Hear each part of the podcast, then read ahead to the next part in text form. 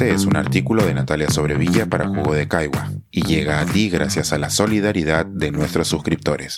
Si aún no te has suscrito, puedes hacerlo en www.jugodecaigua.pe. Soy Julia Sobrevilla grabando Jugo de Caigua por Natalia Sobrevilla. La aventura de ser peruana. Diez días que confirman que el Perú preocupa e ilusiona. Hoy cierro 10 días de paso por el Perú, voluntariamente alejada de los titulares sobre los repetitivos y poco imaginativos esfuerzos por terminar con la presidencia de Pedro Castillo. El murmullo sobre su incapacidad es ensordecedor, al igual que aquel sobre la impericia de los congresistas opositores. Es así que, alejada de todo ello, he pasado unos días escuchando hablar a otro tipo de voces sobre mi país. Por ejemplo, tuve la oportunidad de participar en el Hey Festival en Arequipa con amigos y colegas y reflexioné con ellos sobre nuestra desigualdad en la actualidad y en el pasado. En una de las mesas se postuló que las personas tendemos a preferir estar mejor que el resto de manera relativa que mejor de manera absoluta. Sin poner esto en duda, insistí en que tuviéramos cuidado, ya que la idea de igualdad que ahora damos por sentada, y que aún así es esquiva, no apareció realmente hasta la segunda mitad del siglo XVIII, y me faltó decir que incluso entonces esa igualdad se aplicaba solo a los hombres blancos dueños de propiedades, y que los siervos, los esclavos y las mujeres tardaríamos aún más en alcanzar la igualdad nominal que disfrutamos ahora. Después de unos días entre valles y volcanes, volví a Lima, donde una conversación me recordó que, como dijo Pierola, se supone que en la Revolución de 1895 el Perú es un país de desconcertadas gentes. En cierta medida lo somos, ya que, a pesar de todo lo que nos ha caído encima, política, económica y socialmente, proseguimos con alegría y empeño en un ambiente muchas veces hostil. En mi corto tiempo, aproveché para ver La cautiva, que se repone en el Teatro La Plaza. Escrita por Luis Alberto León y dirigida por Chela de Ferrari, esta obra causó mucho revuelo en 2014 cuando fue prohibida. Casi 10 años más tarde, podríamos preguntarnos si sigue generando reacciones, y creo que sí, definitivamente, a juzgar por los espectadores que salieron llorando de la sala. La obra utiliza de la mejor manera los elementos de la dramaturgia para lograr que el espectador suspenda su incredulidad y que acepte que un cadáver hable y nos transmita todo el horror de lo vivido en Ayacucho a mediados de la década de 1980.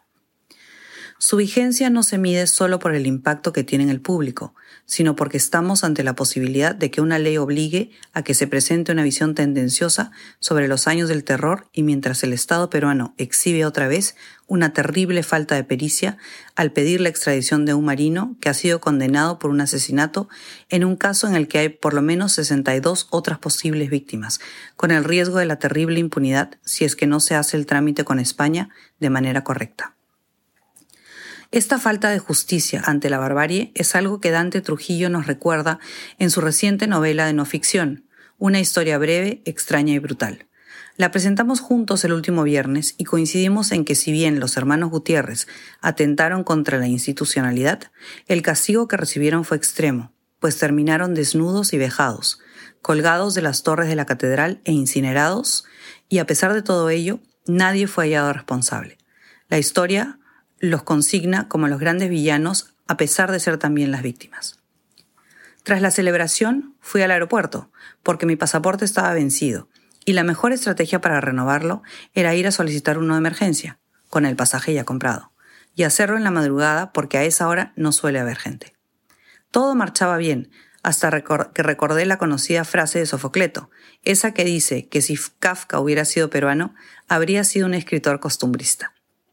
Mi DNI también estaba vencido, y si bien era cierto que no lo necesitaba para viajar, era imprescindible la constancia de haber comenzado el trámite, algo que a esa hora era imposible de hacer porque el sistema virtual cojeaba.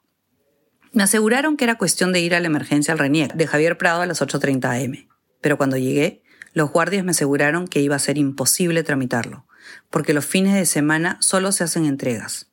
Intenté en la sede de San Luis, donde una vez hace años me ayudaron, Imposible, me dijeron. Algunos amigos me dijeron que era momento de darme por vencida, pero decidí ir tercamente al módulo de atención al ciudadano del Callao, a quemar el último cartucho.